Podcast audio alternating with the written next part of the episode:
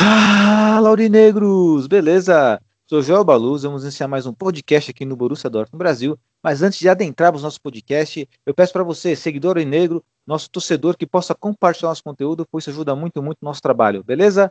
Editor, roda a vinheta! Schmelzer, Lewandowski. Jetzt mit der Flanke in die Mitte, die kommt nicht schlecht. Schieber, Reus, Reus in die Mitte, wir machen rein. Tor, Tor, Tor, Tor, Tor, Tor, Tor, Tor, Tor, und Tor, für Borussia Dortmund. den 3 Asphalt. zu 2, Als wir rasten alle aus. Als gäb's ein Lied, das mich immer weiter durch die Straßen zieht kommen dir entgegen, dich abzuholen. Wie ausgemacht, zu derselben Uhrzeit, am selben Treffpunkt wie letztes Mal.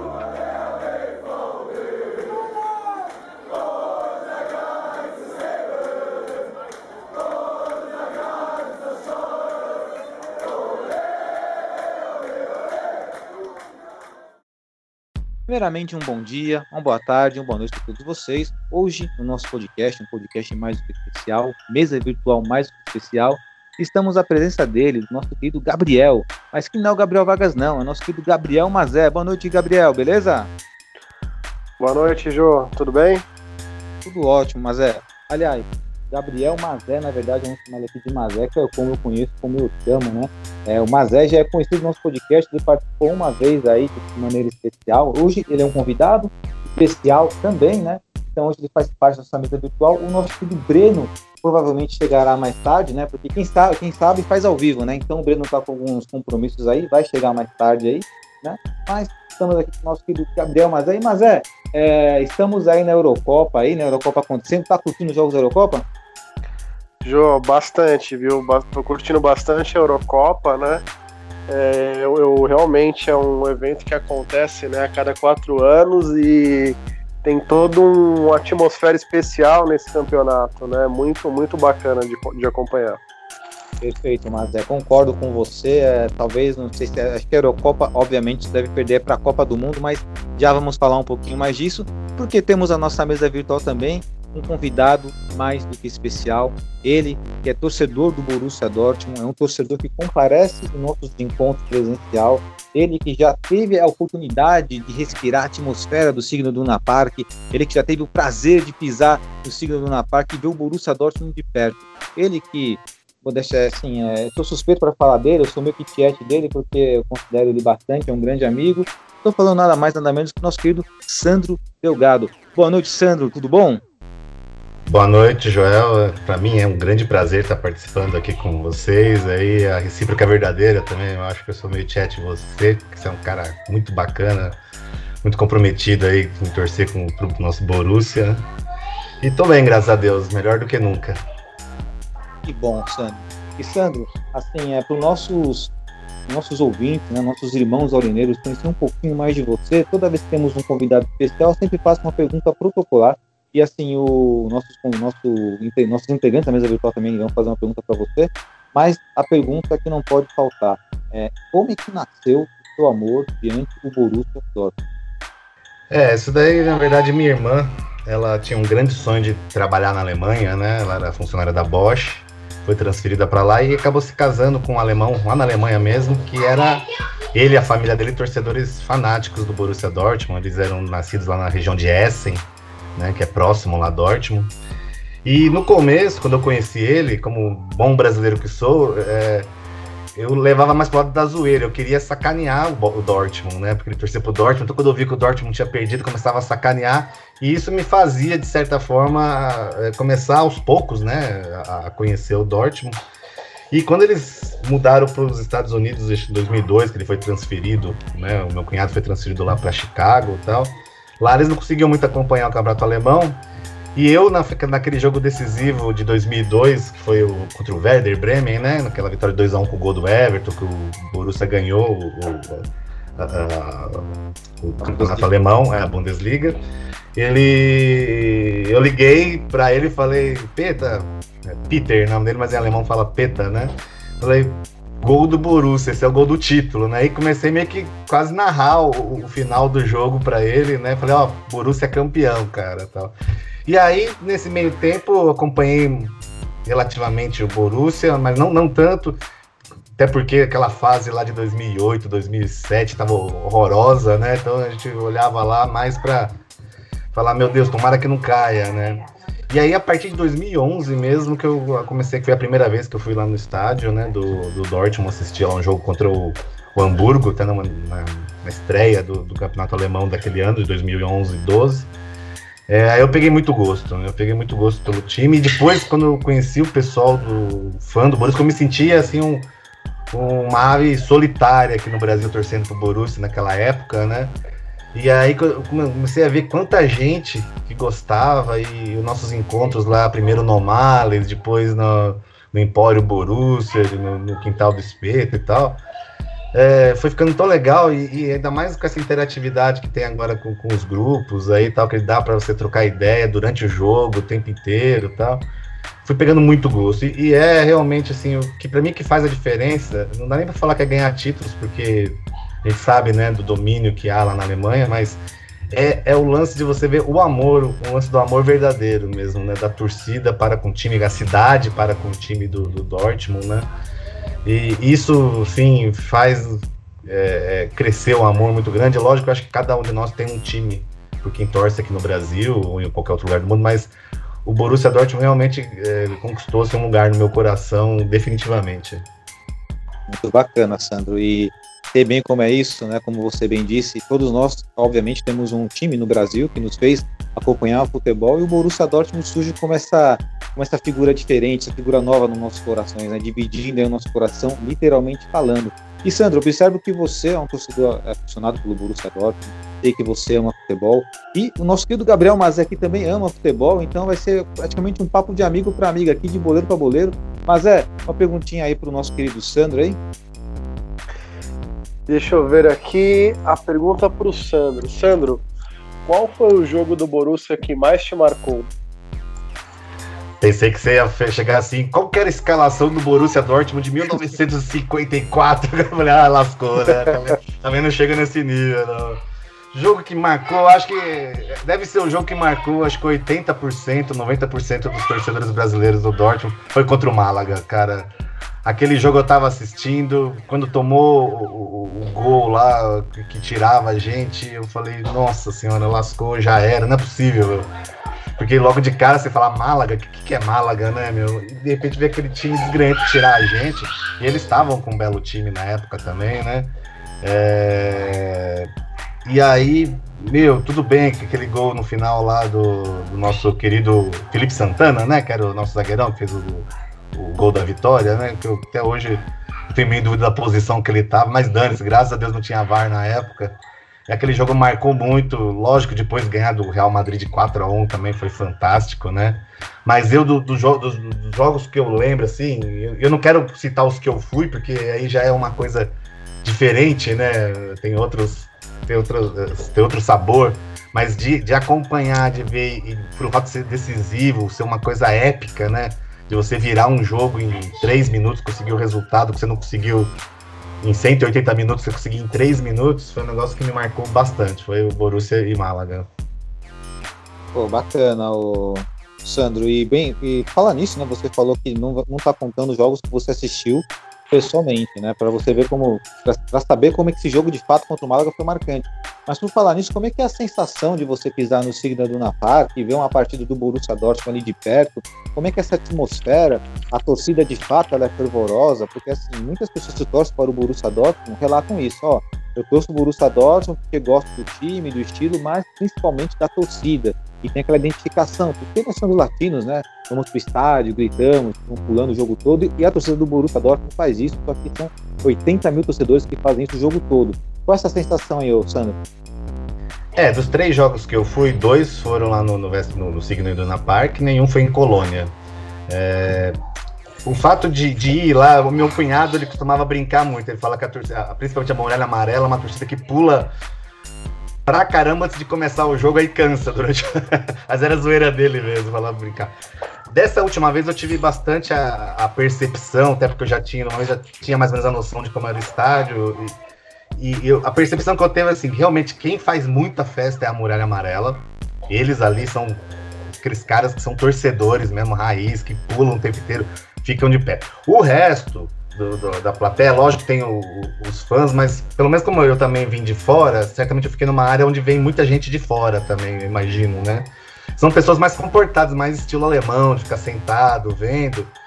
E eu, naquele dia, foi até engraçado, já com umas cervejas na cabeça também. Meu, eu comecei a levantar, pulava e gritava. E aí, o resto da galera começou a vir junto comigo. Não que eu seja um incentivador, senão, mas é, eu, eu percebi que, que as pessoas se empolgaram pelo fato de, principalmente, de perceber que eu era brasileiro. Minha irmã fala muito bem alemão, né? E as pessoas ao lado começavam a perguntar, mas vem cá, ele veio lá do Brasil aqui para Alemanha só para assistir o jogo do Dortmund e tal. A minha irmã falou, é, foi, ele veio aqui, só via eu entusiasmado, né?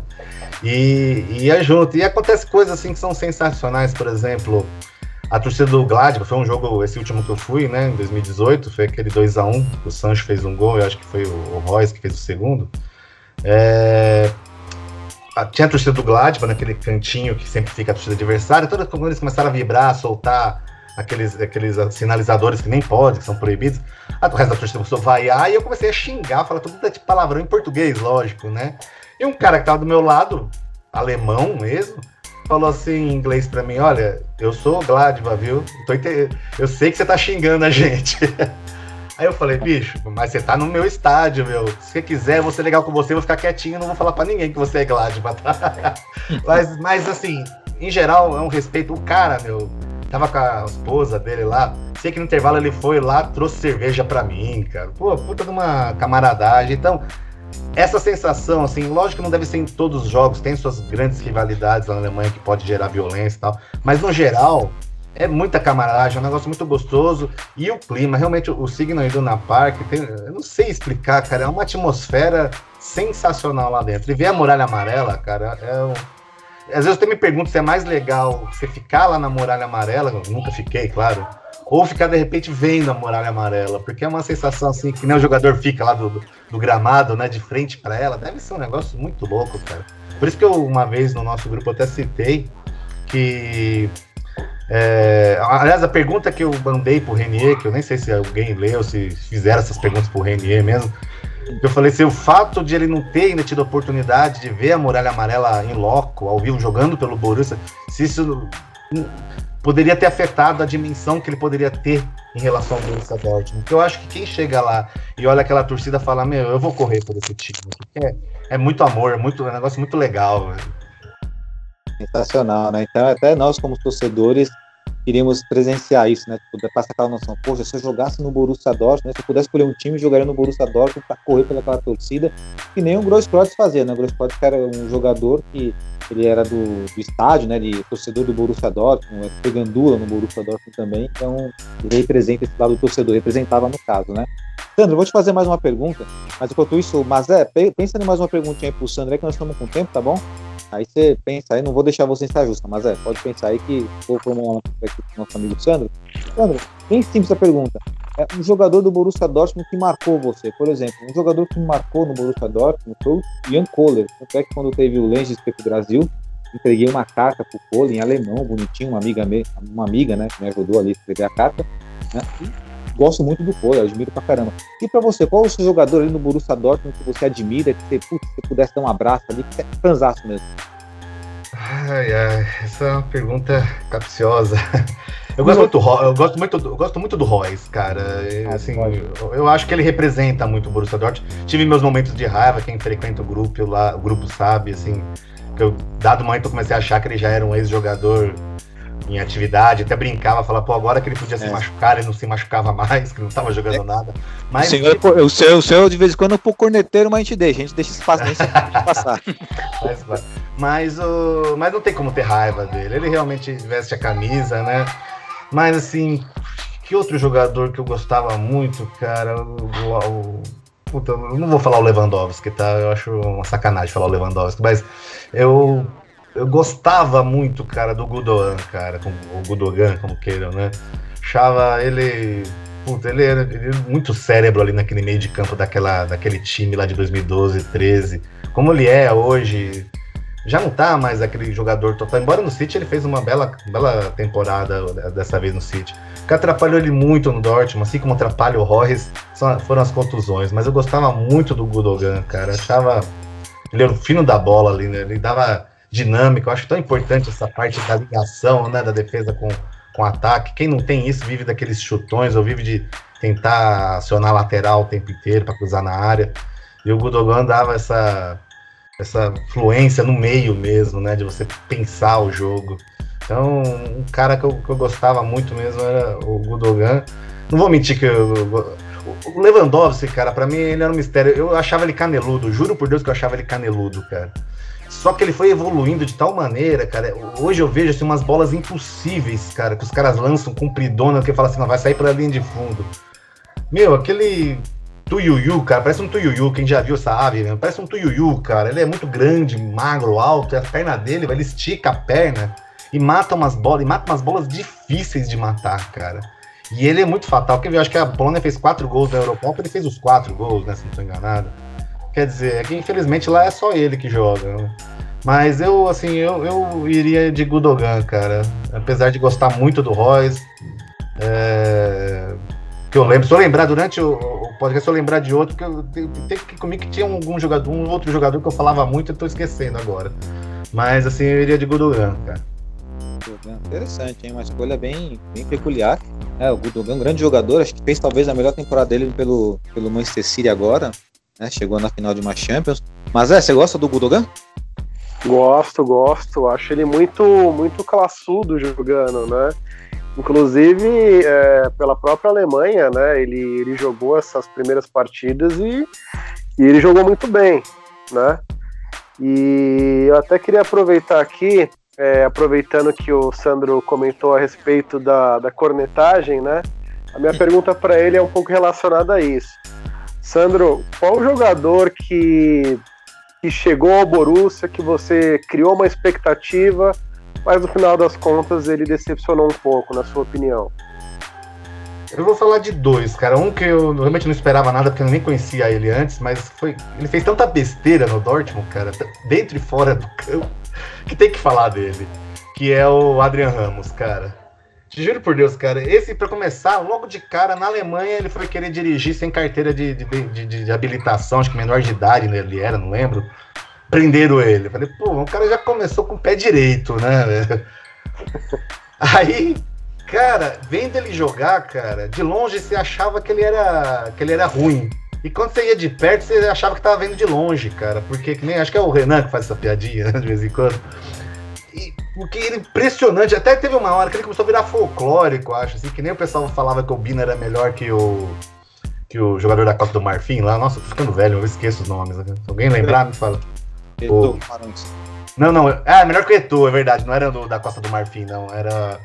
Como chama o do, do cara do Chelsea lá? Agora ele também fugiu, tá vendo? Eu tô esquecendo tudo, mas tudo bem. É... Eu perdi a linha de raciocínio. Nossa, Covid faz isso. Eu tô usando isso aí é, como desculpa agora, tá, Joel? Quando perco não, a linha de raciocínio assim. O, o, o Drogba e o Eto te confundiram. Drog, drog, Drogba, Drogba, tava querendo isso. lembrar. É, e aí o Adrian Ramos realmente fazia partidas horrorosas. E no final, quando o Borussia estava já perigando e para a zona de rebaixamento, ele começou a fazer alguns gols lá que até ajudaram o Borussia a, a escapar. O outro que eu esperava, cara, e ainda tenho esperança, eu acho que o Borussia não tem que se desfazer dele, que eu ainda tenho esperança que ele vai jogar, mas que vem me decepcionando é o Julian Brandt, cara. Eu costumo brincar que ele é o maior articulador de contra-ataques contra, contra o Borussia, cara, que é impressionante como ele erra passe lá que dá contra-ataque. Mas eu vejo qualidade nele, eu vejo, ele ainda é jovem, ele até participou da Olimpíada, né, de 2016, lá disputou a final contra o Brasil, eu não lembrava disso. Aliás, vários jogadores aí que estão na época eu até achava que a, que a, Alemanha não era lá essas coisas né, na Olimpíada, mas começa a ver o Sully, o. Não lembro se o Goretzka o Gnabry acho que tava também o Ginter, o próprio Ginter, se bem que o Ginter continua achando ele ruim até hoje, né? Mas. É... E, e, o Brant, né? E o próprio goleiro lá, o Timo Horn, que pra mim era. Eu gostaria muito que, que viesse pro Borussia, mas ele não sai do Colônia de jeito nenhum, né? Mas o Brant, não sei o que acontece com ele, cara. Ele é, parece aquele jogador que tem que ser levado à parte, o cara, o técnico tem que conversar com ele numa boa. O Murici costumava falar isso, que os jogadores não são iguais. Então cada um você tem que falar de um jeito. Lembra que o Murici falava do Hugo, não que o Hugo eu chegava de canto para ele, porque ele era um cara que tinha que se tratar na boa, não podia ser na porrada, não, porque senão ele sentia. Então a impressão que dá é isso, que eu acho que de repente tem que dar um tratamento especial pro, pro Brant lá, conversar com ele, dar carinho, sei lá, dar um carrão para ele, sei lá, alguma, pra ver se o cara acorda. Aquele futebol que aquele cara tem, velho. Um dia que ele engrenar ali naquele meio de campo, talvez seja a peça até que ainda falte pro Borussia, sabe? Interessante ponto, né? O Brandt de fato é um jogador aí que eu ainda tenho também esperanças. Né? É, uma, o próprio nosso querido Mazé, eu, pelo que eu conheço do Mazé, o Mazé gosta sempre de um meio articulador e tal. O Mazé deve enxergar também futebol no Brandt. Você acha que o Brandt ou o Mazé, ele seria um flop ou foda hoje? Cara, ele, eu acho que ele, ele, ele eu acho, analisando ele jogando, ele realmente eu acho que ele teria muita capacidade de vir a ser um grande jogador, mas ele não acaba que ele não, não consegue desenvolver ainda, né? Talvez o Sandro tenha razão, né? Às vezes falta algum técnico que possa instruí-lo melhor, fazer um trabalho mental mais forte com ele, né? Hoje eu acho que ele é flop. É, essa questão de, do tratamento de um treinador lidar com um jogador, acho que até isso, até na, na, na, área profissional, até na nossa área pessoal, é muito disso, né? Eu, por exemplo, sou uma pessoa que você tem que falar de calminho e tal, se gritar, vai travar, não vai dar certo, né? Acho que é, passa isso muito também pelo jogador de futebol, né? Essa forma diferente de tratar, com certeza Mazé e Sandro também tem uma maneira que vocês gostam de tratados, né? De, de, de N maneiras, né? Então, faz muito sentido isso. E agora, Sandro, só para encerrar eu, essa... eu só para falar, isso é culpa nossa também, porque a gente, a gente fica pedindo para diretoria o flop, aí os caras entendem ah. errado e traz flop. Né? É verdade, né? E o Klopp que era um cara exatamente que era esse motivador, né? O Klopp era esse cara que entendia, né? Você deu o gancho do Klopp, eu tô falando. Ele, ele, ele era esse cara que entendia exatamente como que o jogador gostava de ser tratado, né? Embora existem ressalvas no trabalho do Klopp, que eu acho que assim, o Klopp ele começa muito bem, mas depois o trabalho dele, como todo trabalho, tem um desgaste, só que o Klopp acho que tem sempre um desgaste maior, não sei porquê, aí tá lá por dentro do, dos bastidores, né? Mas, a, impressão, a impressão que dá é que ele não consegue fazer um trabalho mediano, né, cara? Ou ele faz um baita do trabalho, ou de repente Exato. desanda tudo, né? No finalzinho com o Dortmund lá tava terrível, né? Tava muito ruim mesmo com o finalzinho lá da, da participação dele no Dortmund. É, do livro também não foi uma das melhores, né? Mas o, o Klopp, o Sandro e Mazé, o Klopp ele remete àquele conceito do Borussia Dortmund, do, do amor verdadeiro, né? Que a, por isso que a torcida tanto, tanto aclama o Klopp. E torcida que, que tem esse lema amor verdadeiro hoje faz falta no estádio. Aliás, as torcidas estão voltando aos poucos para os estádios, né? Temos a Eurocopa aí que está com torcida parcialmente na Alemanha hoje teve um público ali é, pequeno, mas ainda assim tinha torcedores. Na Hungria, com o estádio lotado, acho que Portugal também já estava com votação máxima, não sei, posso estar enganado. O, o jogo foi na França ou Portugal hoje, Mazé? Hoje o jogo, se eu não me engano, foi na, na Hungria. Portugal, né? Na, na Hungria. Na ah, Hungria, foi, foi em Budapeste, era na, na Puskas Arena, se não estou enganado. Ah, é verdade. Tanto que tem uma piada lá que os torcedores franceses achavam que, né, que foram para Bucareste, né? E achando que era Budapeste. Tem uma piadinha dessa daí. É verdade, que a Hungria já tem capacidade máxima. Mas tem essa questão aí dos estádios estarem vazios em relação, Sandro, à Covid, né? A Covid acabou afastando os torcedores do estádio por, por segurança, né? Protocolo de saúde e tudo mais. E nós estávamos conversando em off aqui, né? Estava conversando o Sandro, mas é. E o Sandro passou por uma situação em relação à, à Covid, estava falando sobre a criação de um e-book. Gostaria que você falasse um pouquinho mais para nós aí, Sandro, do, desse seu trabalho que você está fazendo. É, eu não sou escritor, né? Não tenho esse talento. Por isso até peço ajuda para um amigo meu que ele é filósofo, né? Então ele tem boas ideias, sabe escrever como ninguém. Então eu até passo para ele o que eu tenho escrito, ele dá algumas ideias também. A ideia é assim, para quem não sabe, eu tive Covid, né? Contraí a Covid-19 e fui internado e passei 12 dias entubado, né? Com, como induzido.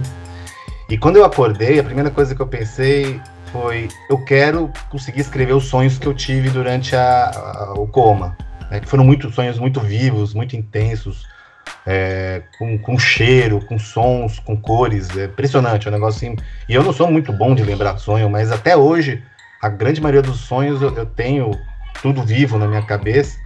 E eu queria, só que assim, logo que eu acordei, cara, eu eu tive muitos sintomas, assim, como se eu tivesse esquizofrênico. Vocês não têm noção o que 12 dias dormindo, com um monte de remédio na cabeça e numa UTI, onde nunca onde você não tem contato com o mundo externo e ao mesmo tempo lá dentro fica muita movimentação e luzes durante o dia inteiro e a noite inteira também, e você não consegue dormir direito, você não sabe se você dormiu, se você ficou acordado, começa a dar vários delírios, né? É, então eu sonhava até de virar assim, um best-seller, tá? Hoje, eu, lógico, caí na realidade, não, não dá para fazer isso, não sei. E eu que a minha ideia foi realmente é, e o que eu queria desde o começo, se, se possível, lógico, primeiro eu quero pôr para extravasar e colocar essa experiência que é que assim, se não fosse trágica, seria fantástica, porque é uma baita experiência de vida, né? Mas é muito arriscada, é uma experiência muito limítrofe, né? Mas é uma experiência muito legal, então queria colocar isso no papel, de certa maneira, deixar escrito, deixar para outras pessoas, para gerações futuras entenderem o que era essa doença, o que é essa doença, né? E também pensava, meu, de repente, eu não sei nem como fazer isso, como editar, como colocar isso para vender num, num, valor simbólico aí, para tentar repassar esse dinheiro para quem realmente precisa, porque graças a Deus eu só posso agradecer a Deus que eu tinha condições de ter um bom hospital. Minha esposa é médica também, isso fez muita diferença. As pessoas que a quantidade de pessoas que rezaram por mim, amigos, tudo fez muita diferença. Eu tive toda essa sorte, cara. Eu sei que muita gente não tem. E o que mais me corta, eu que tenho um filho de quatro anos, cara, juro por Deus que o que mais me passava lá e o que me dá mais, dava mais força para viver era pensar, eu não vou deixar meu filho sem pai, cara. Porque assim, eu, meu pai, infelizmente, ele era doente, ele era alcoólatra, né? Então minha mãe separou muito cedo dele e ele, pela doença que ele tinha, a gente se afastou, assim. Então eu com quatro anos, eu já praticamente não tinha pai. Mas tive sorte na vida, porque a família da minha tia me adotou praticamente assim junto com a minha mãe, com meus irmãos, tal. Eles deram uma boa estrutura familiar. Mas assim, eu pensava, não posso deixar meu, não quero que meu filho tenha essa, porque faz falta um pai é, é, de sangue mesmo. Eu, eu, acredito que faça muita falta, né? Um pai direto, que se considera pai. Não digo nem de sangue, mas que se considera seu pai, né? E eu não queria deixar meu filho dessa maneira. E, e, e o que mais me corta o coração hoje em dia é ver casos em que pai e mãe foram internados e que pai e mãe morreram. E deixaram criança com 10, com 5, com 8, que seja. Cara, é, é uma situação assim tão. Juro por Deus, eu tenho até dificuldade de, de expressar assim, a emoção, a, e ao mesmo tempo indignação que me dá. Eu não, vou, não quero levar para o lado político, não vou mencionar isso aqui. Eu acho que o Brasil também é um caso à parte em relação ao resto do mundo, mas é triste de ter chegado a essa situação, né? Na marca aí, triste de meio milhão de mortes, fora as pessoas que ficam doentes, ficam afastadas ficam com problemas emocionais. Eu, graças a Deus, não tive nada, pelo contrário, eu acabei saindo melhor do que eu entrei. Eu acho que eu comecei a ver coisas que eu não perceber coisas que eu não percebia de como ser uma pessoa melhor. E aí, tem umas duas semanas, finalmente eu tomei coragem de começar a escrever. Já enquanto eu estava internado lá, eu gravei algumas coisas para não esquecer, porque lógico, vai passando um pouco mais o tempo, vai misturando as, os sonhos, as ideias, tal, perdendo alguns detalhes. Então eu gravei algumas coisas mas até agora não, nem me utilizei desse recurso, porque eu decidi ampliar.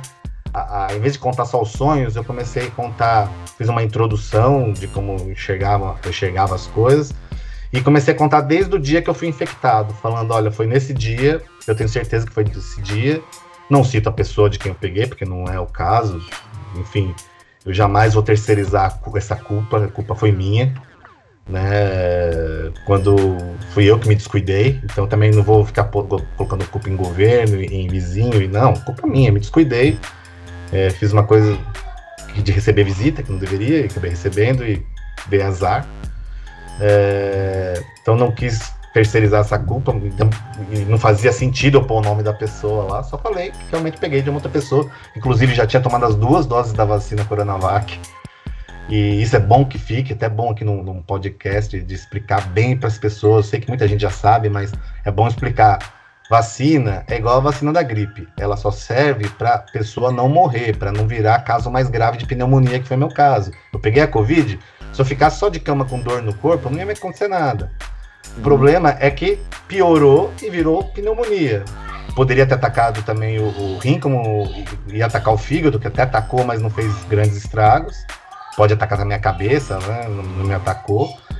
Mas a, a, vacina ela serve para essa prevenção e não impede de você pegar e nem de transmitir a doença. Ela impede de você ir para um pronto-socorro, quer dizer, ser internado, de você pegar numa uma pior e morrer. Lógico que ainda a gente sabe que não é 100%, mas diminui bastante a possibilidade. Então é bom que se diga para as pessoas: olha, não pensem que vocês vão tomar as duas doses da vacina, vão passar os 15 dias e você falar, agora eu sou um super-homem, posso sair dando tossindo na cara de todo mundo na rua. Não pode. Porque enquanto não tiver pelo menos uns 80% de, do povo vacinado, esse vírus está circulando e o cara que foi vacinado pode até ser que ele não vai morrer. É bem provável que não. Mas ele pode ser que ele transmita para alguém e essa pessoa venha morrer. Então é, é muito egoísmo, né? Você não se cuidar depois que tomar a, a vacina. E aí o livro é isso, eu, eu, eu falo desde o princípio lá da contaminação, eu vou falando da piora, eu vou falando da de quando eu fui a primeira vez no hospital, que me mandaram voltar, aí eu mudei de hospital e aí me internaram, falo do período de, de apartamento, falo do período de UTI, depois de intubação, do pós, depois de acordar, depois que eu voltei pro quarto e finalmente finalizo quando eu tenho a alta, né? Essa é a ideia contar a história. E da intubação, falando o que você vai contar da intubação se você estava dormindo? É aí que é a parte mais, eu acho que é a parte mais interessante vai ser do e-book, que é contar os sonhos. E a minha esposa vai tentar paralelizar do que estava acontecendo na vida real. E tem fatos interessantíssimos do tipo, uma conversa que eu tive com ela no meu sonho, era no meu sonho, tenho certeza que era no meu sonho, porque eu tava falando com ela num lugar, falando não, porque eu tava entubado, tá, gente? Então eu me comunicava por, e, e, depois ela falou que eu tive aquela conversa com ela mesmo na vida real. São coisas assim brilhantes que eu espero conseguir passar, espero que eu termine esse e-book, não dê preguiça e tal. Mas assim, às vezes que eu peguei para escrever, assim, eu escrevi assim, bem com paixão mesmo. Utilizava de conversas do WhatsApp para relembrar certos fatos e tal. Só me alonguei demais aí, mas é basicamente isso daí, Joel. É muito bacana, Sandra. É, torço para que você consiga fazer esse e-book. Vai ser importante isso aí, né? Todo essa, esse aprendizado que você teve sobre essa experiência também nos seus sonhos, né?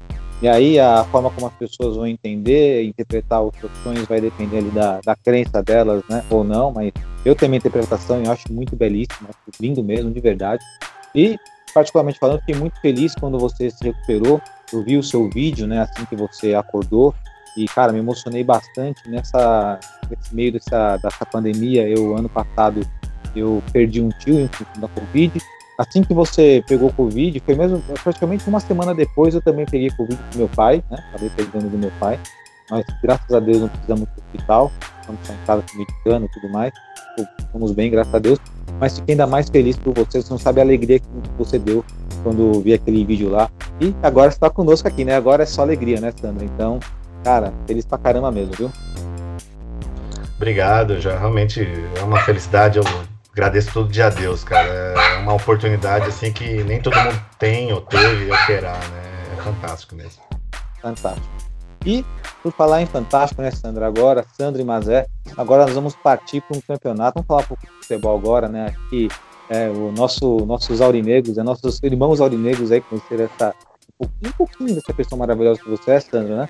E vamos falar agora de outro algo né, maravilhoso que é a Eurocopa que está acontecendo aí, né? O torneio que mais evidência está acontecendo na Copa América também, está rolando o Campeonato Brasileiro, mas é, vamos ser realistas, né? Todo mundo está dando atenção é para a Eurocopa, porque o nível técnico lá é mais alto e os jogos também são mais agradáveis de ver, né? Então eu vou chamar nosso querido Mazé aí para passar a bola para o Mazé. Mazé, perguntinha básica para você, Mazé. A Eurocopa está te agradando de fato, Mazé? É, você acha que a Eurocopa ela merece aquele título de é uma Copa do Mundo sem Brasil e Argentina?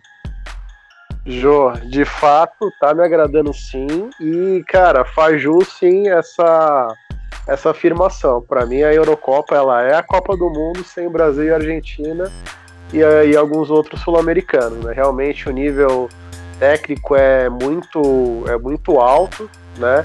Até as seleções que são mais fracas tecnicamente, que não tem grandes personagens, elas têm um padrão de jogo, né? Que elas, que elas é, tentam implantar ali, fazem jogadas ensaiadas. É, realmente é muito, é muito legal, né, de, de assistir a Eurocopa, né? Tem todo um, tem todo um cenário, toda uma atmosfera, né?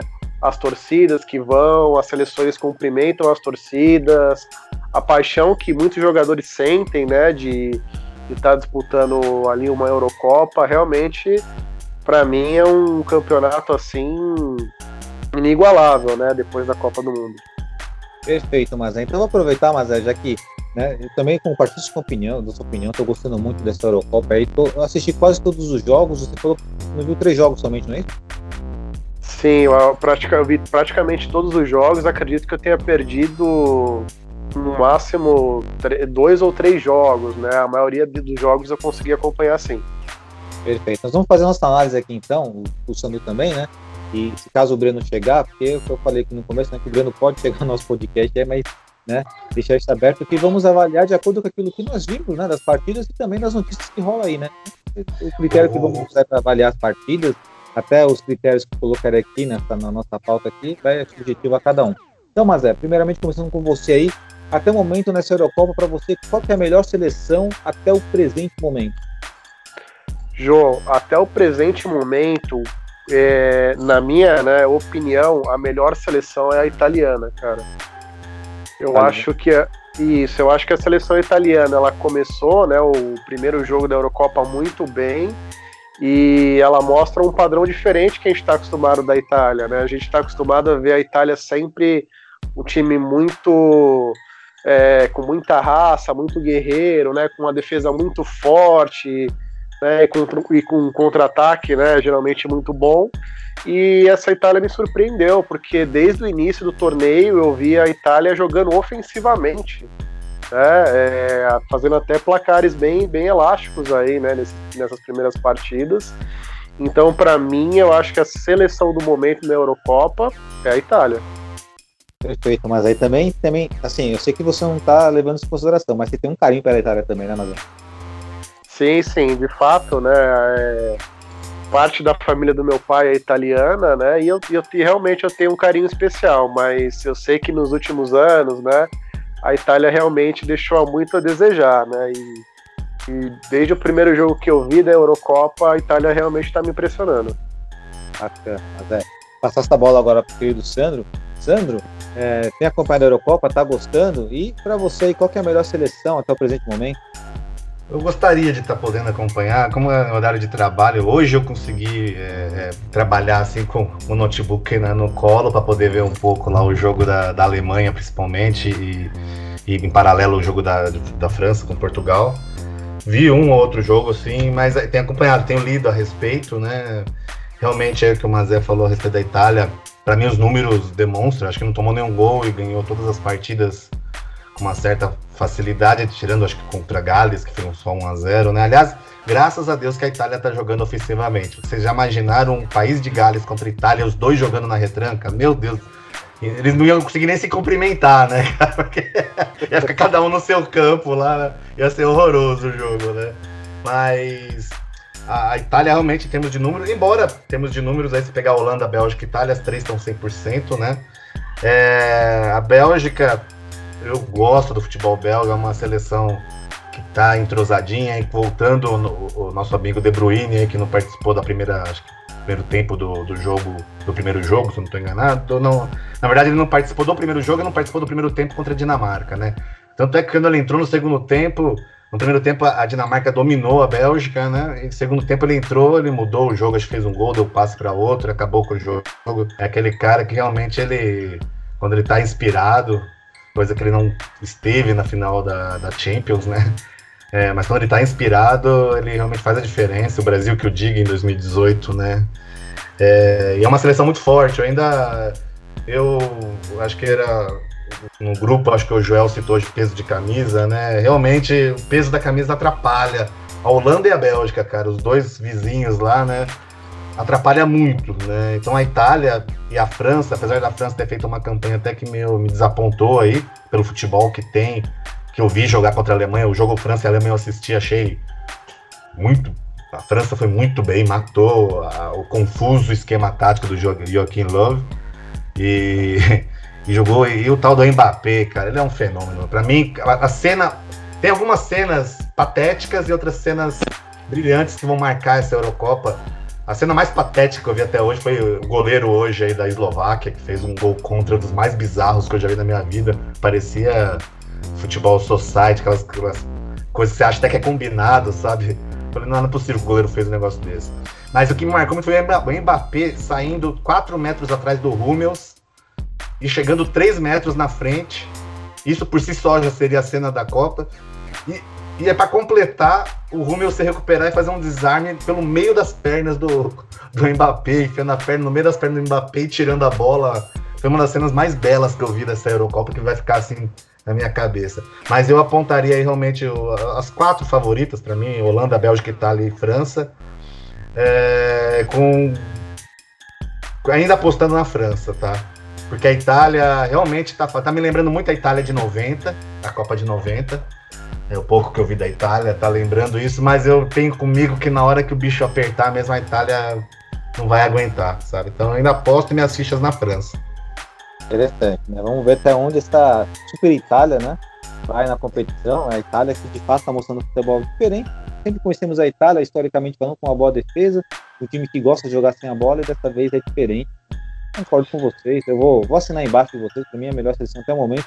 Eu estava entre Itália e Holanda, só que eu vejo uma definição tática, uma, uma coerência melhor no futebol italiano do que o holandês, que às vezes é um pouco confuso, né? A, a Holanda tá Tava com aquele Berg Rocha na frente lá e não, não deu muita liga. eu acho que. É, eu ia falar, desculpa interromper. É, pra mim, o problema, o problema da, da Holanda, pra mim, é psicológico, cara. Eles têm um fator psicológico lá que eles. Com o jogo lá, acho que foi contra a Ucrânia, ganhando 2 a 0 tranquilo. De repente a Ucrânia empatou 2 a 2 Aí eles acharam um gol lá. Mas uh, um time que é muitas vezes superior, eu lembro a final contra a Espanha em 2010, cara. Foi um jogo equilibradíssimo. E, e o Robin teve a bola do jogo para acabar.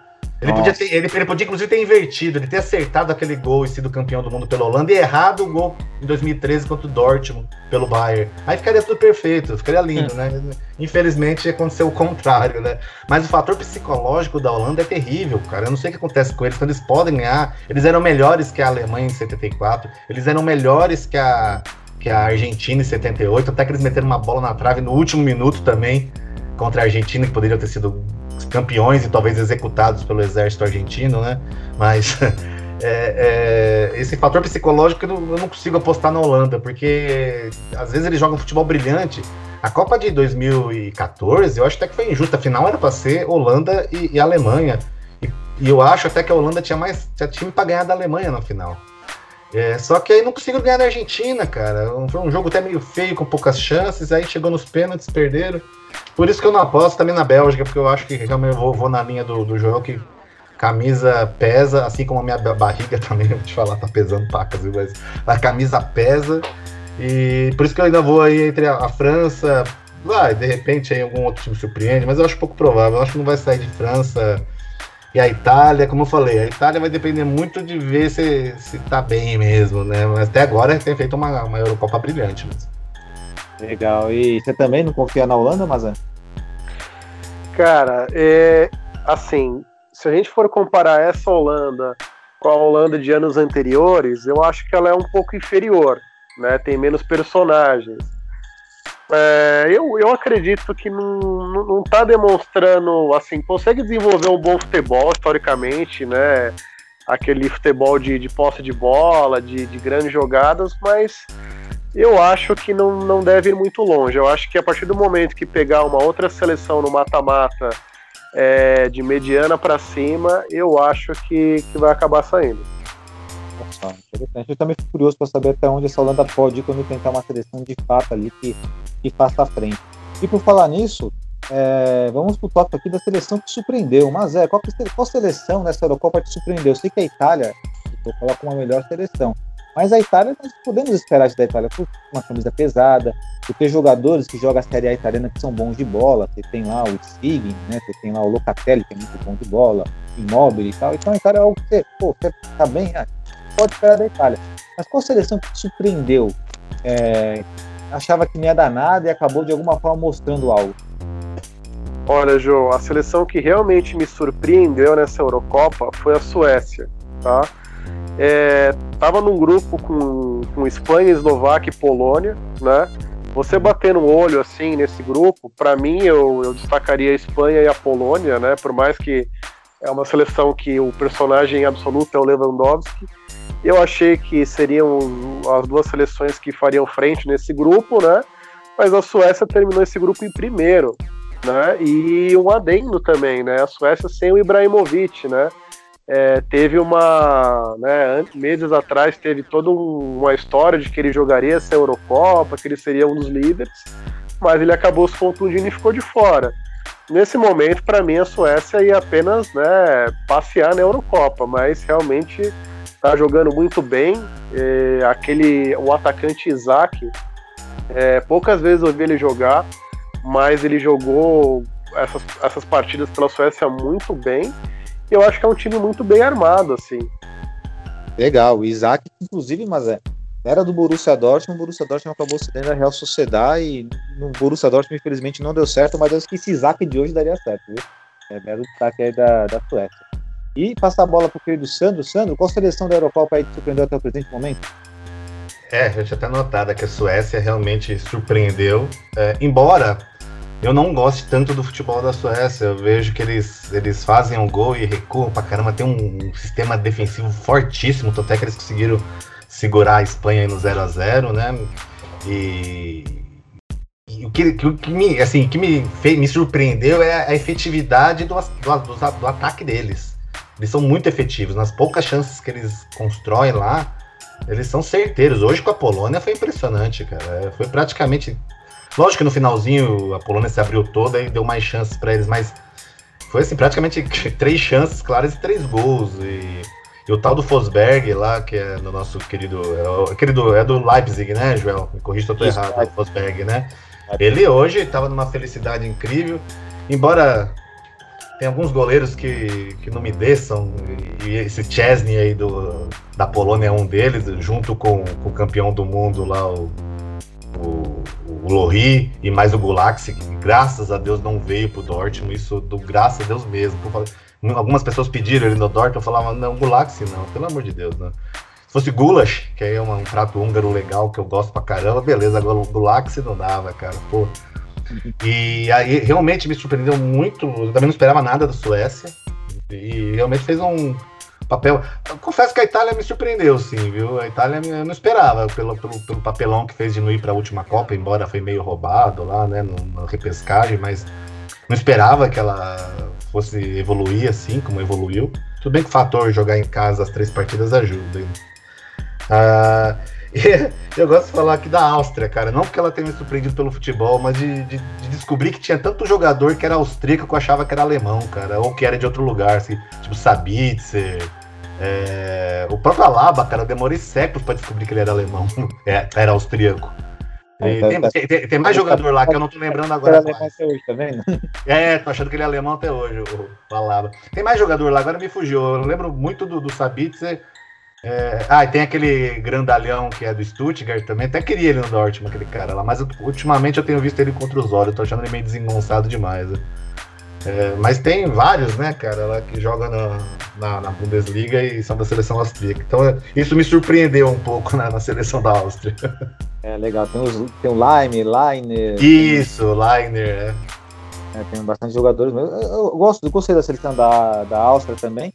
Mas assim, a seleção que me surpreendeu, indo um pouco não de encontro com vocês, é a seleção da Hungria, né, que caiu no grupo da morte Ninguém esperava nada deles e eles complicaram para Portugal até os 40 minutos no primeiro jogo. Perderam 3 a 0 mas perderam só no final do jogo. Empataram com a França e empataram com a Alemanha. Eu falei, caramba, e assim, jogando um futebol defensivo lindo. E, claro, né, tem a questão também da torcida também, que a Hungria estava com podendo para torcedor lá e mostrou ali o patriotismo do, do povo húngaro ali. E era até uma invejinha, né? Em relação a nós com a seleção brasileira e tal, mas aquele amor do torcedor húngaro pela seleção achei sensacional.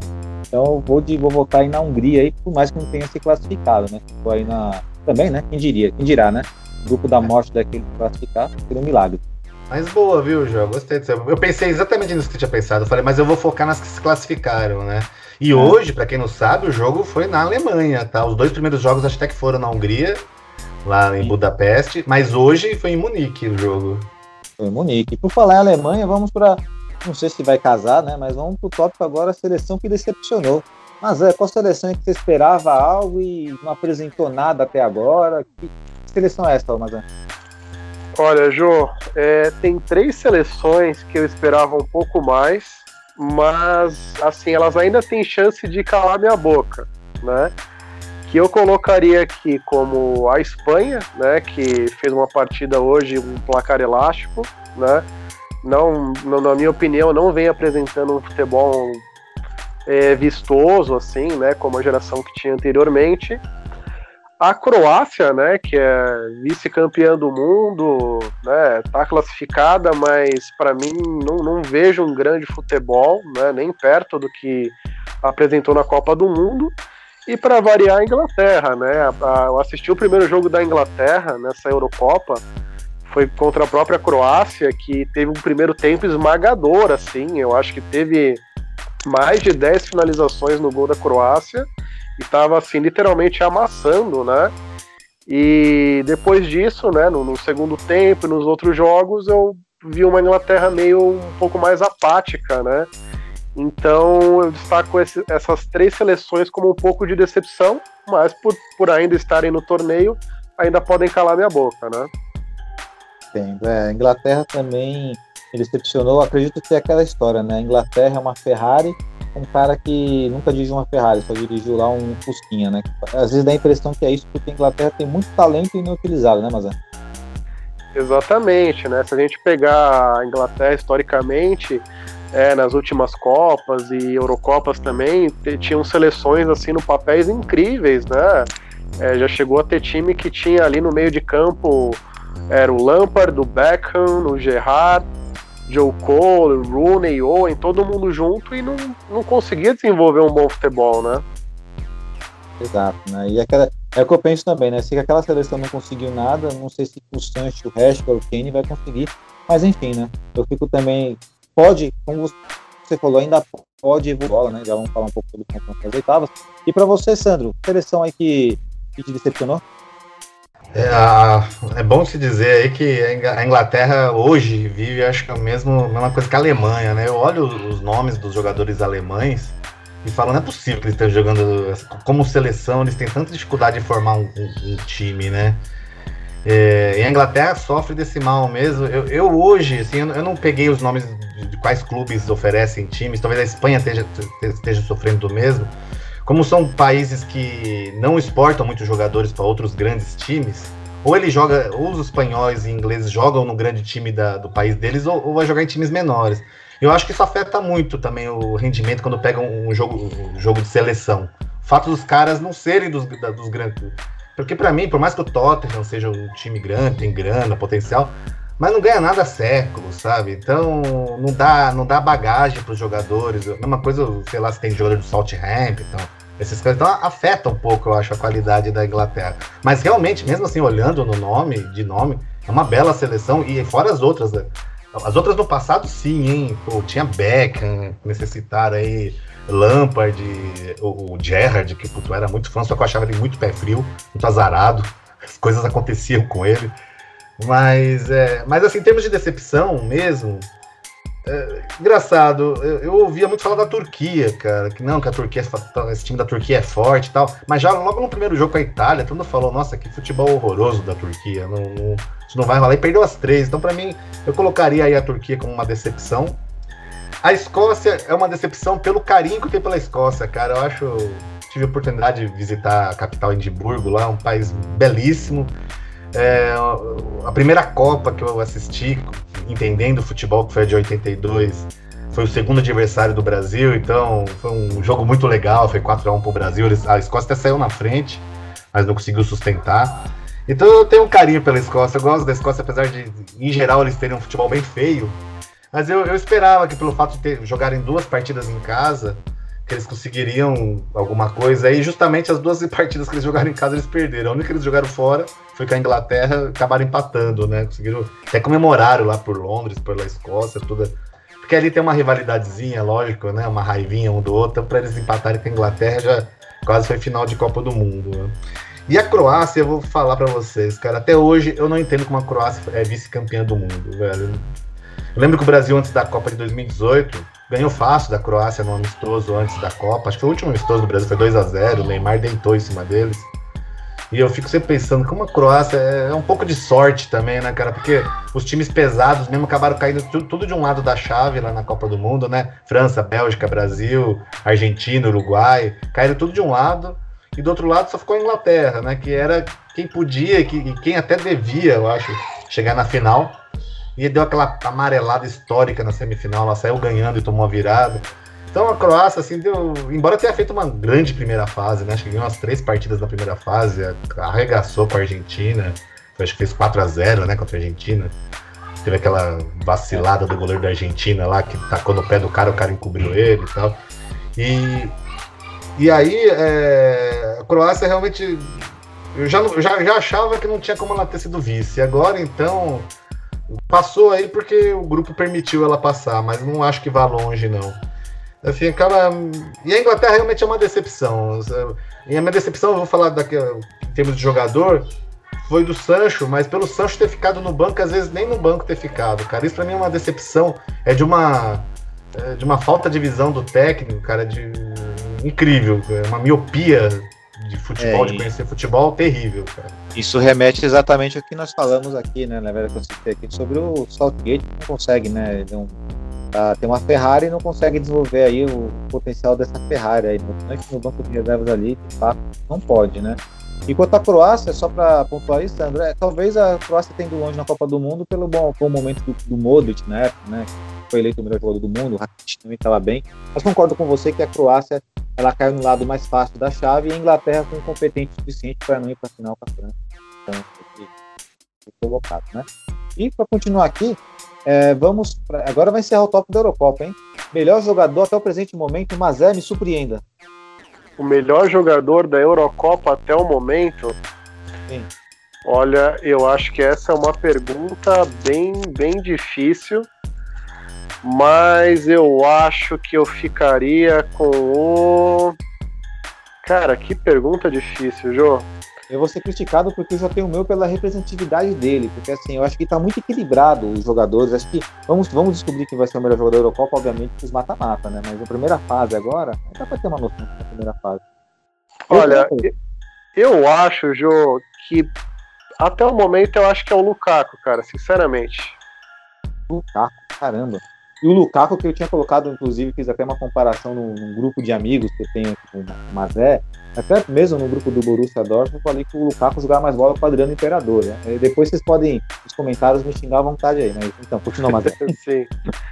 Eu acho, que, eu acho que o Lukaku, João, eu acho que ele né, é, representou o, jogou bem os, os, três jogos e representou o que ele foi para fazer, né? Que era fazer gol, criar jogadas.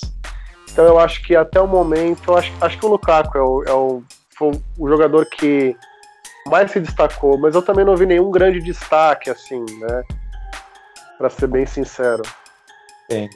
E você, Sandro, me surpreenda aí, o melhor jogador até o presente momento dessa Eurocopa aí, né? Que finalizou a fase de grupo agora. Só comentar que o Lukaku, cara, é que eu não tenho altura para ser zagueiro, né, cara? Mas se eu fosse zagueiro do time eu ia chegar no técnico adversário e falar, amigão, você escalou o Lukaku? Escalei. Aí eu já começava a colocar a mão no joelho, cara. Chegava pro meu técnico e falava, ó, oh, eu não vou entrar não. Tô machucado sentindo o joelho aqui, cara. Eu não vou. A cara é enorme, né? É difícil parar um camarada daquele. Mas acho que ele é pau pau com, com o Adriano Imperador, sim, viu? Não, não acho muita diferença, não. É, agora, o melhor jogador, cara. Eu, eu, vou, eu vou colocar o Mbappé, tá? O Mbappé, pra mim, Aquele jogo contra a Alemanha e é difícil de marcar toda a vida. Esse cara ele dá uns cortes secos e tal. Eu ainda vou de Mbappé. Mas vou te falar que jogar na França é, é relativamente fácil, cara. Ali só tem dois, dois jogadores que eu acho que saem um pouco da linha. Para mim é o Griezmann. Eu ainda até hoje não engoli o Griezmann. E o Lohri, cara. Para mim, dois jogadores de condomínio que estão lá deram sorte de estar nessa geração da França aí. Mas o, Levan, mas o Lewandowski, meus amigos, ele joga sozinho na Polônia. Tudo bem, a Polônia só fez um ponto tal, mas a Polônia só está se classificando para essas Eurocopas, Copas do Mundo, escambau, por conta do Lewandowski, porque ele joga muita bola, cara. A bola sobra no pé dele, ele guarda mesmo, ele é preocupação, ele sai da área, cruza, vai para a área. Faz... É que nem hoje o que estava comentando, eu não lembro quem que estava comentando hoje na, na Sport TV, me fugiu um cara que. É o Petkovic, acho que estava comentando. Ele falou que só estava faltando mesmo ele bater escanteio para cabecear, cara. Porque goleiro é meia boca. Hoje eu acho que eles já não tem o Pichek, já não tem aqueles jogadores ainda da, do Borussia histórico ali, né? O Cuba, há algum tempo já não tem, né? O Pichek aposentou agora, então não ia ter mesmo. Mas só hoje que eu vejo só tenho. Então eu, eu, eu, faria uma menção honrosa pro Lewandowski, cara. Né? E os outros dois que eu, que eu, também mencionaria o Fosberg, pelo jogo de hoje, foi muito bem, e o CR7, né, cara? Ele é foda. Desculpa o palavrão, ele, é fogo, ele é muito bom, cara. Não pode falar que ele é foda, que ele é foda mesmo. Que, inclusive é meu voto aí é o Cristiano Ronaldo, né? Eu votaria no, no, no robozão aí, porque de fato aí, né, de quebrando recordes aí de gols, né? Maior artilheiro da, da história da, da Eurocopa. E o cara que também deu mais maior, maior número de assistências, né? Então não tem como questionar. Então, pela por isso que eu falei, mas é, pela representatividade eu vou de, de Cristiano Ronaldo, mas vamos saber é, durante a competição quem de fato será esse melhor jogador, né? E dentro desse melhor, dentro desses melhores jogadores aqui, o Borussia Dortmund tem 11 jogadores que, tão, que, que fazem parte né, da, da Eurocopa aí nessas respectivas seleções, né? Eu vou citar rapidinho aqui, vocês voltem de forma no bate-pronto mesmo. Vamos lá, é, são os jogadores, né? Que se apegam ao que vocês gravarem aí. Vamos lá. Sancho, Hummels, Bellingham, Witzel, Torgan Hazard, Kahn, Akanji, Munier, Bellamy, Guerreiro e o goleiro Kobel. Kobel não vamos contar porque ele é reserva na Suíça. Mas desses jogadores que eu citei, que, né, que são jogadores do Borussia Dortmund estão jogando a Eurocopa, qual está saindo melhor aí? Qual está executando o melhor papel na Eurocopa aí? Se quiser que eu repita, eu repito. Pode começar pelo, pelo Mazé. Mazé, vai lá, Mazé. Olha, desses que você citou, uh, o que tá melhor jogando, cara, eu achei que o. Eu achei que o Meunier, quando entrou, entrou e jogou muito bem né? Uh, o Sancho, infelizmente, eu acho que ele não poderia ter jogado, né? Mas é, é o ponto que a gente falou, né? Em relação a, a, a opção tática ou não sei, opção do técnico mesmo, né? Não, não pôde jogar. Mas eu acredito que o meu Nier. O Nier e com certeza o Mazé vai ser jogar torpedos em cima do Mazé, que ninguém gosta do Munier. mas, tá, sua opinião, mas é correto. Eu acho que o Munier também está jogando bem pela Bélgica. Aliás, inclusive, quando as pessoas criticam muito o jogo do Munier, e com razão no Borussia Dortmund. Mas é quando eu defendi a contratação do Munier, eu falei, esse Munier que joga na Bélgica, eu achei que ia chegar aqui, não o Munier que mostrou futebol que está mostrado. Mas perfeito, o Munier é uma... tá jogando bem, é um fato. O Copa tá jogando bem. Sandrão, acabei cortando você, Sandrão. Agora eu não vou cortar mais. Qual o jogador do Borussia Dortmund nessa Eurocopa aí que tá saindo melhor aí? Infelizmente não é o Sancho, né? Porque o Sancho nem joga. Ó, o Brasil tá perdendo de 1x0 pra Colômbia, Ó, é... Foca aí, ó. A informação, e o São Paulo empatou 2x2 com o Cuiabá. Lamentável, mas tudo bem. É, de, dos jogadores aqui, é, o que melhor, assim, se deu bem nessa Eurocopa foi o Kahn, porque ele não jogou. É um favor que ele faz para a seleção da Alemanha ele não entrar em campo. Porque ele jogou um pouquinho, entrou no finalzinho do jogo. Eu, eu acho uma decepção completa esse Kahn, cara. Mas de falar de quem jogou mesmo, eu iria com o Guerreiro, cara. Apesar do gol contra contra a Alemanha, eu não tô lembrando se ele jogou hoje, cara. Se... Por Portugal. Eu assisti mais o jogo da Alemanha, não fiquei tão. Mas eu acho que o Guerreiro ele, ele tem tido uma constância legal. Também é outro que, a, que as contusões atrapalham muito, atrapalham muito. Mas eu gosto muito do Guerreiro e eu acho que ele foi assim que mais positivamente se saiu é, nessa Eurocopa. E o Munier, cara, eu, eu, só não elogio ele, porque sinceramente o pouco que eu vi dele dessa Eurocopa foi naquele primeiro, no jogo que ele meteu o gol e deu passe pro outro. Porque para mim ali ele não tava jogando na posição dele, ele tava jogando quase de atacante ali, né? Não tava jogando de lateral. Ele entrou como ala na. Ou ele entrou como um ala muito do, do muito ofensivo. Acho que no jogo contra a Rússia, né? Da Bélgica. Porque para mim ele tava jogando como um peladeiro ali. Na minha opinião, assim, parecia um peladeiro jogando, assim, bem estilo Reinaldo do São Paulo, assim, sabe? É, não parecia um jogador que, que, respeita a tática. Talvez até por isso que surpreendeu a gente, porque ele saiu da, da caixinha e aí surpreendeu. Mas esqueça que não vai ser assim, acho nunca que ele vai jogar no Borussia Dortmund. Então por isso que eu não, não consigo apostar, falar que ele foi o melhor dos jogadores do Borussia aí na, na, na, Eurocopa. Mas acho que o Guerreiro, cara, apesar do gol contra contra a Alemanha, eu acho que o Guerreiro saiu bem aí. Perfeito. Bom, eu vou de Matt passando todo mundo voltou em, eu vou de Matt apesar do gol contra, apesar de tomar várias bolas nas costas também, né? Bom, E agora sim, agora sim, para encerrar a questão da, da Eurocopa aí, né? Os confrontos das oitavas de final já estão definidos. Eu quero o palpite aqui no bate-pronto aí rapidinho de vocês aí. Mazé, começando com Mazé. Mazé, País de Gales, Dinamarca. País de Gales, Dinamarca. É, País de Gales, eu aposto num, numa grande uma grande partida do Bale, né? Boa. Sandro? Eu também vou do País de Gales, de onde é minha banda de rock predileta, o Manic Street Preachers, pouco conhecida aqui no Brasil, mas eu gosto demais dessa banda, e ela é do País de Gales. São muito nacionalistas. Nacionalistas eu não gosto muito, né? Eles são muito nacionalistas, é patriotas, vai dizer assim. E, e, e, o Bale, ele adora jogar bem contra essas carne assadas, assim. Carne Na Dinamarca até tem um time bom, vai. Mas quando não é os times grandões, assim, ele se dá bem. Eu também acho, eu aposto numa grande partida do Bale contra a Dinamarca. Legal. Vamos lá, Mazé.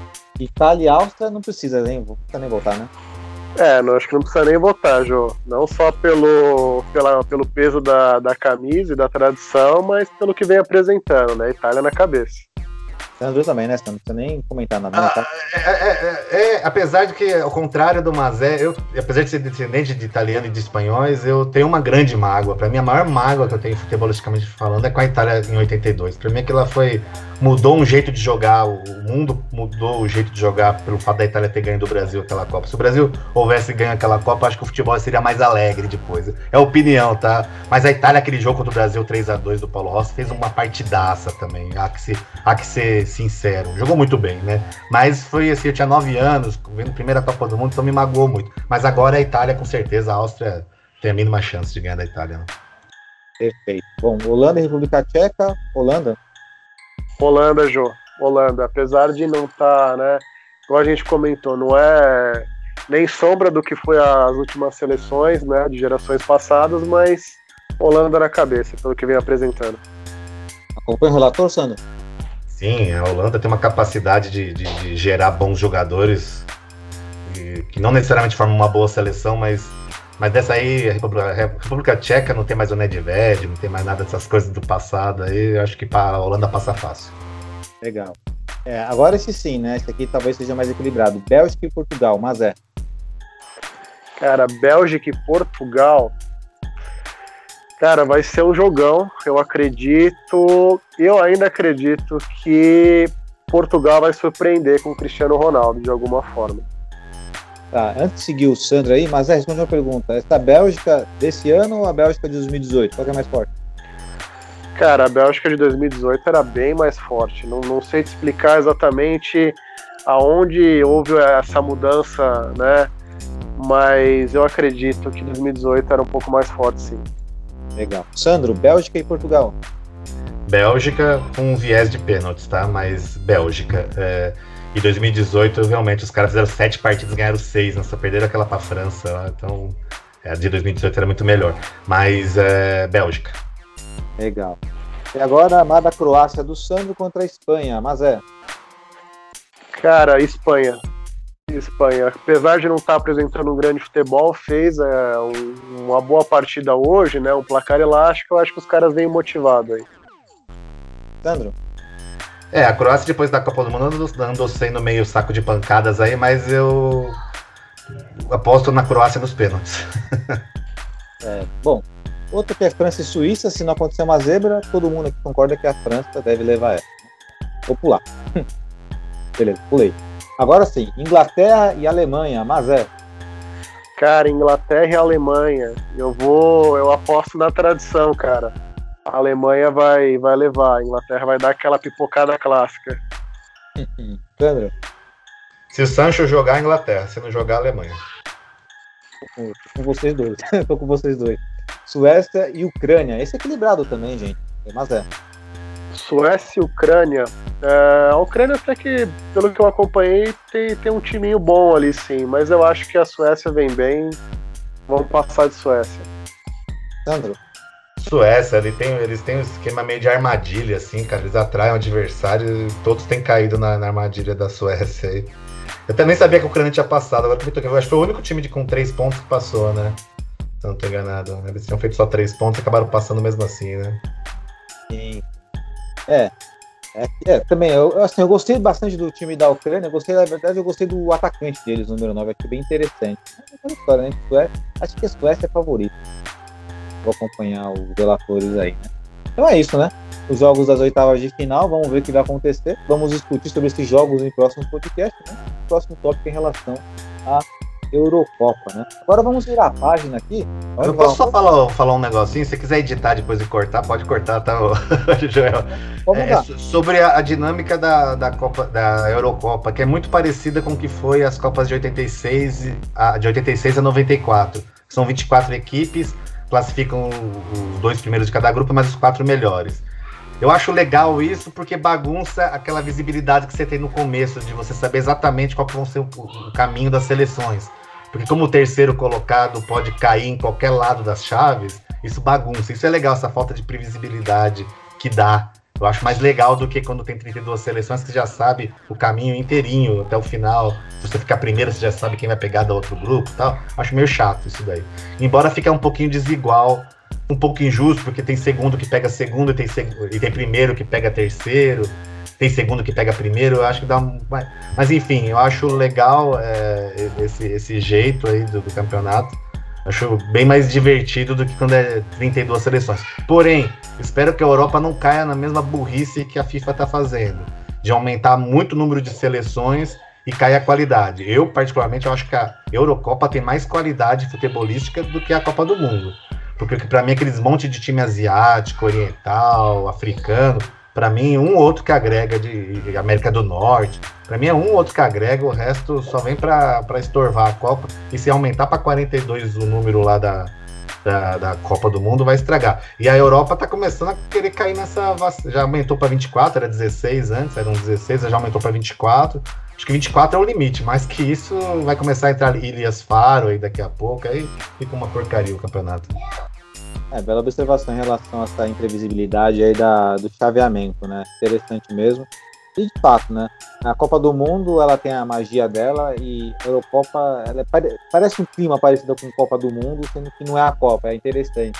É uma história, né? É, vamos ver o que vai acontecer nessa Euro aí.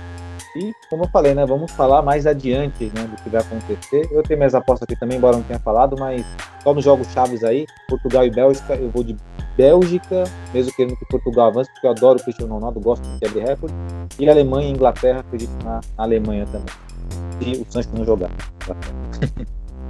Agora, dando continuidade, virando a página do nosso podcast, é literalmente, vamos para um dos nossos últimos quadros aí, né? Um dos, né? Que é o Todo Mundo odeia menos eu. A gente tem todo mundo gosta menos eu, mas isso é contrário. Todo mundo odeia menos eu. Aquele jogador que é seu queridinho, né? Aquele jogador que todo mundo critica, mas só você defende. Mas é, qual é o seu jogador aí? Deixa eu ver, vai. Em clima de Eurocopa, todo mundo odeia, menos eu.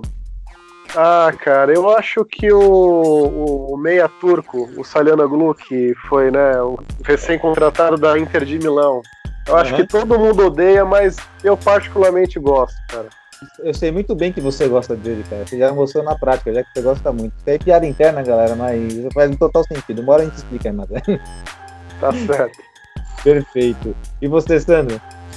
Putz, cara, não me vem. Eu da, Euro, é, da, da Eurocopa especificamente. Não, pode ser quem você quiser, pode ser no futebol. Porque em, outros, porque em outros tempos do passado era o Danilo quando ele jogava no São Paulo, né, cara? Que todo mundo falava que ele era, que ele era lerdo, que era lento, e eu adorava o futebol dele, cara. Eu era fanzaço. E depois no Corinthians ele provou que ele realmente era, é um grande jogador, né?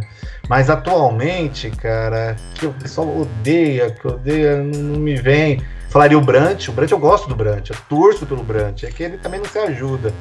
Mas também não sei se todo mundo odeia o Brant, né? Não, não me vem agora aqui um específico, não. Uh, é, realmente não, não, parei para pensar de, de supetão assim, eu não consigo te falar, cara. Juro por Deus. Perfeito. Eu vou de Munier, então. Todo mundo odeia menos eu vou de Munier. Isso aí eu sei que todo mundo odeia mesmo, viu? Mas é meu voto aí, né? Posso tirar aquilo que eu falei no começo, que eu, eu também te tietava, tá? Acho que eu não vou mais tietar você não, viu, João? Tá vendo? Ah, é Monier, já xinguei tanto, já fiquei tanto rouco de xingar esse Monier no Borussia, cara. Eu não consigo, viu? É, tomar ele calhe minha boca no futuro, mas ele é, é de lascar, viu? É, então, né? Mas é fato, né? Estamos falando aí de um jogador que, em, em, termos de qualidade técnica, não é lá, não é lá aquela grande coisa, né? Agora, talvez, vamos mudar um pouco o foco, então, falar de, de jogadores que tem grande qualidade, no caso, né? Então vamos para o duelo de lendas aí, ou, ou duelo de futuras lendas. Mas antes de entrar nesse duelo de lendas e será Mbappé contra Haaland, vocês pensam aí quem é melhor desses dois? Eu de curiosidade aqui, né, que a França está iminente, né? A França atual campeã do mundo, a França talvez a favorita para levar essa Eurocopa aí, uma das favoritas, mas acho que deve ser provavelmente o bicho papão, porque tem Mbappé em grande fase, tem o Pogba jogando muito, o Griezmann, que eu também não gosto, mas joga muito bem, enfim, Kanté, que é um monstro. Eu quero saber de vocês, qual seleção foi melhor, 1 a 11? A França de 98 ou a França de 2018? Vou começar com o Mazé. Mazé, qual dessas duas Franças você achou mais forte? Lembrando que a França de 98 venceu a seleção brasileira do Ronaldo Fenômeno, do Rivaldo, e a França de 2018 ela atropelou todo mundo. Cara, Joe, essa é uma pergunta difícil, mas eu acho que tirando o Zidane, né, que, que foi um monstro, que foi um, né, um jogador clássico, talvez um, né, historicamente deve estar entre os 10 melhores da história. Tirando o Zidane, eu acho que a França de 2018 era, era, era superior, era mais cascuda, na minha opinião, né? eu ia dizer com viagem, a gente tem meu voto aqui, desculpa, Sandro, mas Sandro, seu voto aí. França de 98 ou de 2018? Oh, vamos lembrar também a comparação de goleiros, né? O Barté era mais goleiro que o, que o Lohri, né? O Loris é terrível. Ah, eu ainda vou na de 2000, de, de 2000 e, de 98, né? Principalmente por conta do Zidane, eu acho que ele desequilibrava demais. Embora ele tenha meio que atrapalhado, na verdade, a França durante o campeonato, porque ele foi expulso, ficou três jogos, dois jogos sem jogar.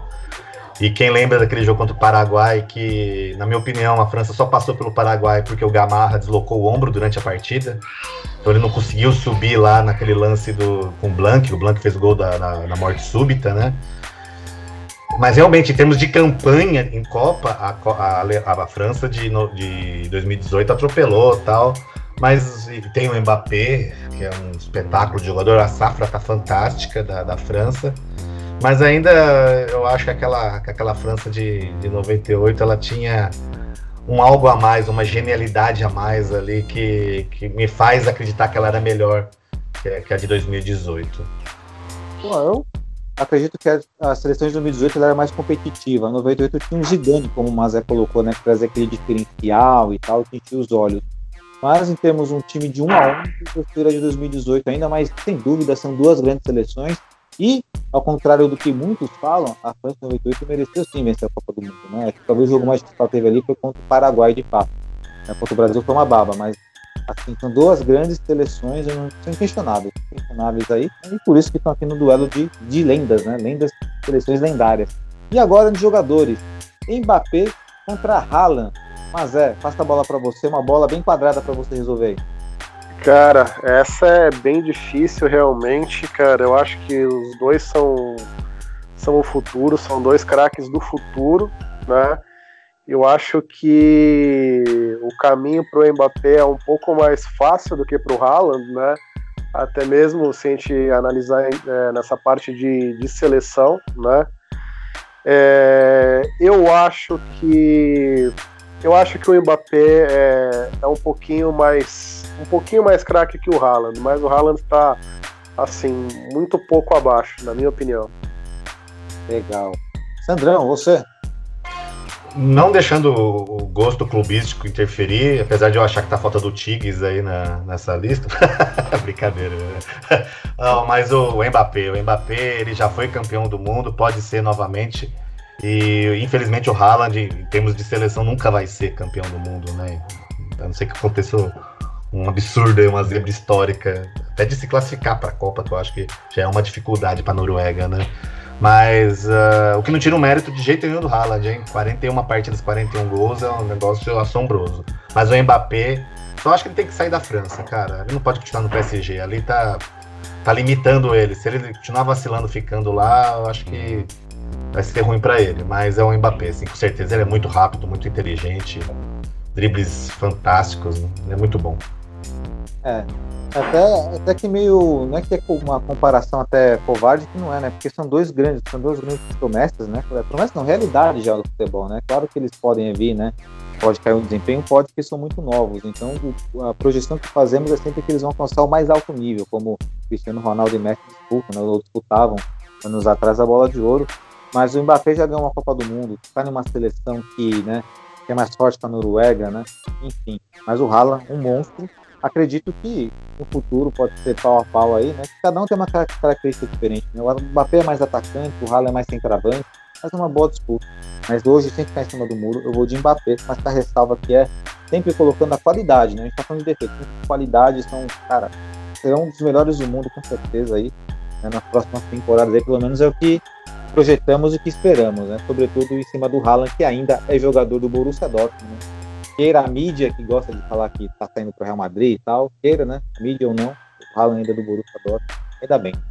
Bom, meus amigos, Mazé, Sandro, estamos chegando aí a mais um final de podcast, né?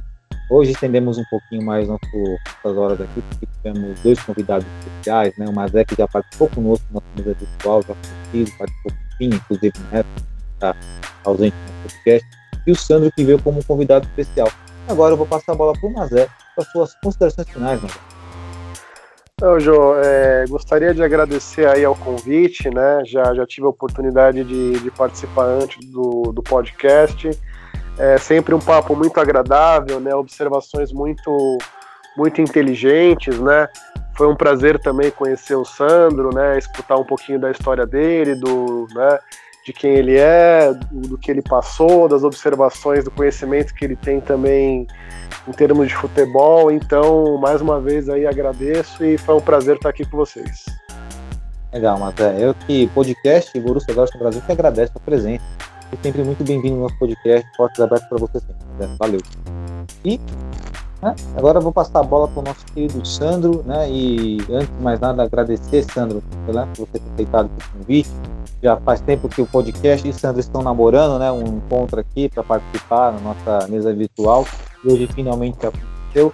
Né? Passo das palavras do Mazé as minhas, assim embaixo aí, né? Muito interessante essas observações né? sobre o futebol e sobretudo também pelo que você passou na sua vida pessoal aí, que é um exemplo de vida e é maravilhoso. Né? Sandro, suas considerações finais. Bom, tinha que ter alguma coisa de bom ficar envelhecer, né, cara? E, e, e, e ter histórias para contar é uma delas, né? Que é uma coisa bem bacana. Também agradeço o convite. Realmente já teve outras vezes que, que eu poderia ter participado, sempre aconteceu alguma coisa que acabava não participando. E foi legal conhecer o Mazé, cara também aí já deu perceber o amor dele pela Itália. A, Itália ela é bem folclórica, né? Vamos dizer assim, né? É, é, é uma seleção legal, mas eu guardo essa mágoa de 82, não tem jeito, né? É, e foi muito bacana conversar aqui sobre o Borussia, futebol europeu, um negócio que eu, eu, gosto demais de futebol. Minha, minha esposa fala que se deixar eu assisto até terceira divisão na televisão e tal. É, porque realmente é um negócio que eu gosto muito e, e bater papo com vocês, é o grande amigo Joel, um cara super direito, eu gostei. Um dos grandes caras que eu conheci aí no, junto com o pessoal do Borussia. E, e, e também o Mazé conhecendo hoje aí, Pô, muito legal, gostei muito mesmo de participar, de aprender também com vocês aí. Muito bacana mesmo. Obrigado, eu agradeço demais o convite. Legal. E agradecer, né? Agradecer aqui a presença do Mazé, a do Sandro, agradecer a você que nos ouviu até esse presente momento aí, né? Porque é por você que fazemos isso, né? Irmão Aurinegra aí, irmão de cada Aurinegra, né? Torcedor do Borussia Dortmund. Deixar um salve especial para nossa presidente Mayra Batista, deixar um salve especial para todos os integrantes do nosso podcast que infelizmente não puderam estar presente aqui, né? Os que não puderam estar presente, né? Deixar um salve. E um grande abraço e valeu!